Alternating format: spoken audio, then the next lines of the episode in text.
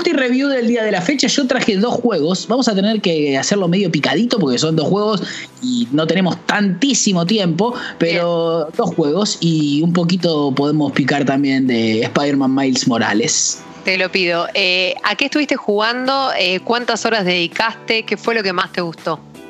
Lo que más me gustó de la semana, los dos juegos que jugué durante la semana me gustaron mucho, pero eh, me encanta cuando me encuentro un juego. El otro día lo habíamos hablado con Martina, Martina, ¿no?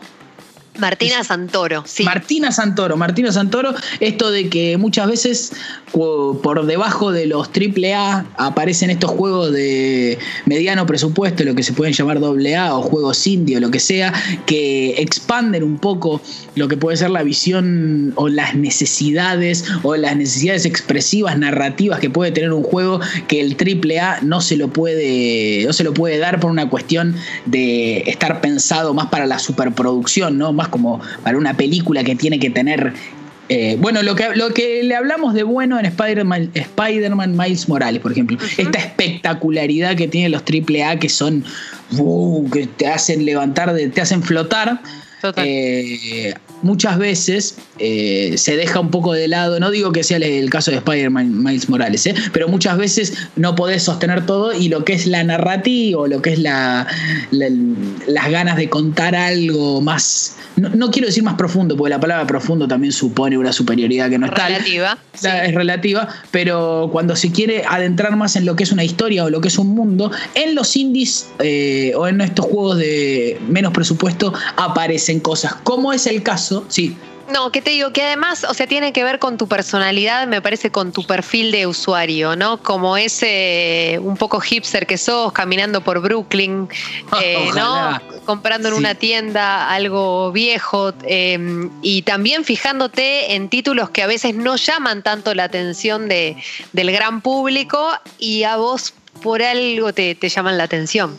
Eh, cada tanto me, gusta, porque me gusta un poco, no por una cuestión de esnovismo, eh, salirme de la agenda del AAA, sino por también para conocer otras cosas, para conocer juegos como Hotline Miami, o juegos como eh, Alone, Home Alone, Home Alone no, no me acuerdo cómo se llama, este de, la chica indígena que anda con un lobo por ahí, este es eh, side scroller. Pero es de plataforma, sí. Bien. Eh, pero en este caso jugué Disco Elysium. Disco Elysium, eh, la desarrolladora es ZA-UM, no sé si será SAO-UM o no sé. Eh, ganó un montón de premios. Salió en 2019, primero salió solo en inglés, después ya tenemos, gracias a Dios, alguien. Lo que pasó fue curioso porque alguien lo tradujo y el juego en Steam agarró lo que tradujo y lo puso en el pack del juego original. O sea, ah. no es que y ya lo tenemos ahí en español, un juego que es un RPG occidental, viste que siempre se habla de RPG, está esta diferenciación de lo que puede ser un juego como Fallout, de un juego como, no sé, un Final Fantasy, ponele. Eh, pero estos RPGs más Diablo, ¿no? Eh, como el Diablo también. RPGs de de Occidente, un juego con muchísima historia, muchísimo tiempo para leer, no tiene exigencias físicas en sentido también de, tener que hacer algo justo a tiempo, demás. Es casi como la acción de ir leyendo e ir descubriendo un mundo y una historia caminando por un mundo. Tiene un arte increíble, el juego se ve hermoso, está tan bien dibujado, se nota que tiene un amor adentro del juego eh, increíble y cada cosa que vas descubriendo y cada persona en la que hablas en este pueblo. El juego se trata, te sos un detective, te despertás borracho en la habitación de un hostel, no te acordás de nada y a partir de ahí vas a tener que reconstruir tu vida porque no te acordás de tu vida y a la par vas a tener que ir...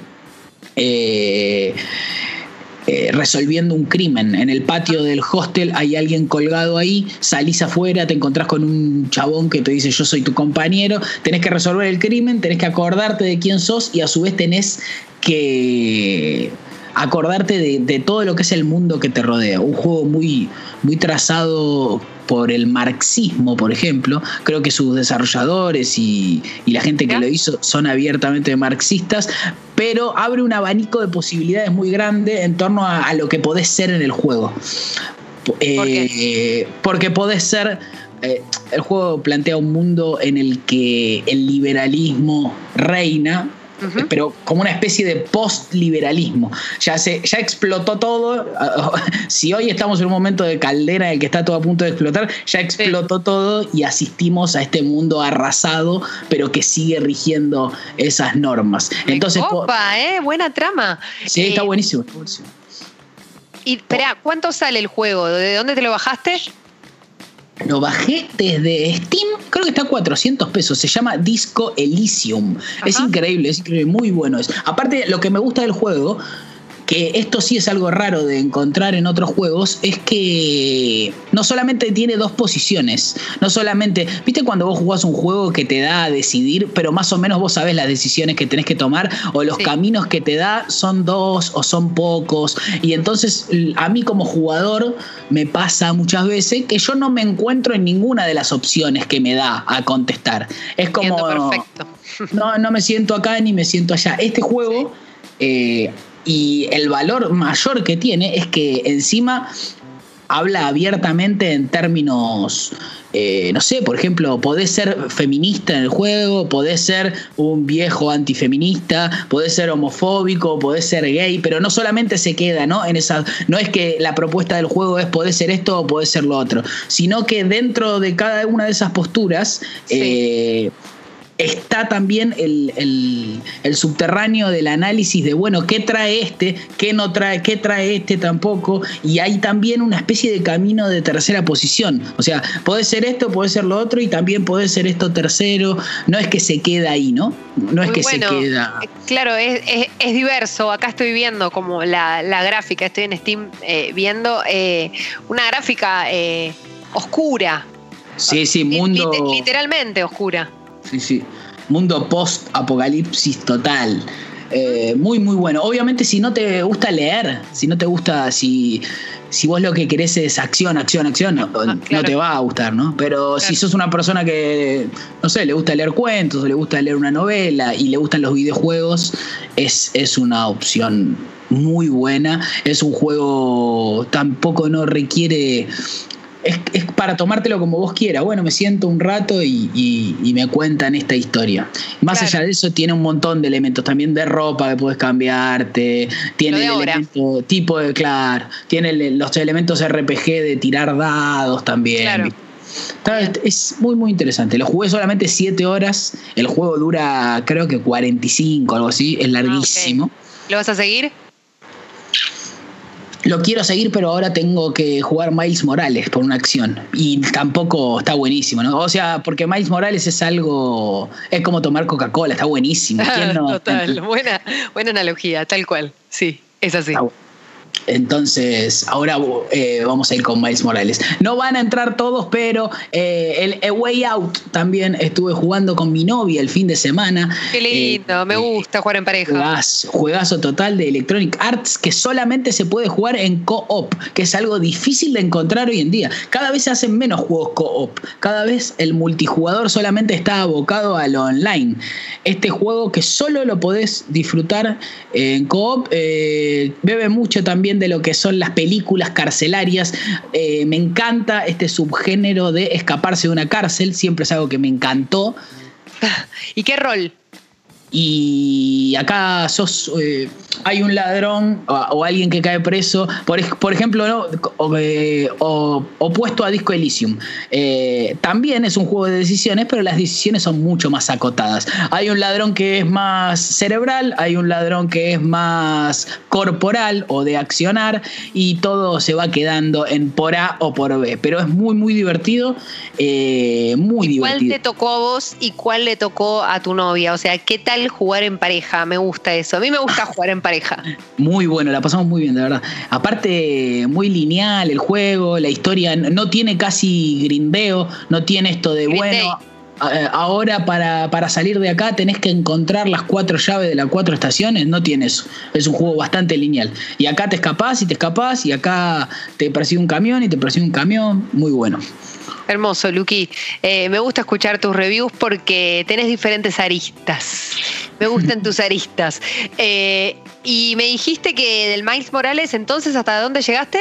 Miles Morales llegué hasta. Hice las primeras dos misiones. Hice la, misión de Rino, que vos la estuviste jugando, ¿me contaste? Sí. Sí. Eh, espectacular la misión lo de Rino. Lo recombatía Rino, que estaba, que estaba en el. Si bien yo no lo jugué, sé que está en el primero.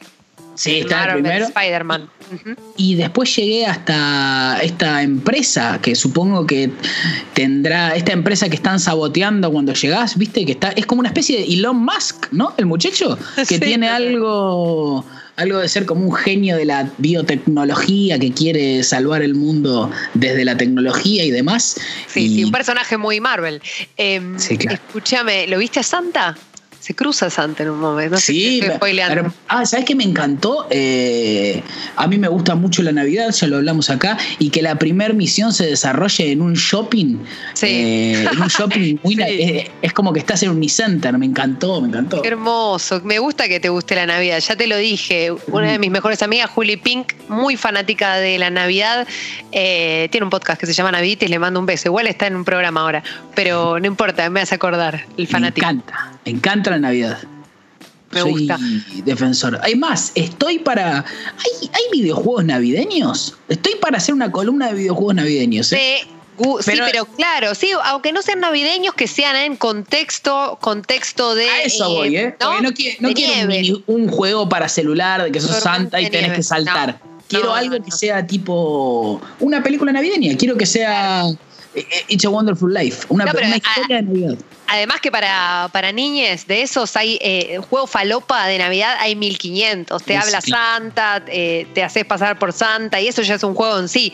Pero ah, bueno, trabajemos en eso, investiguemos, hagamos un trabajo de campo. Yo también estoy. Me sirve.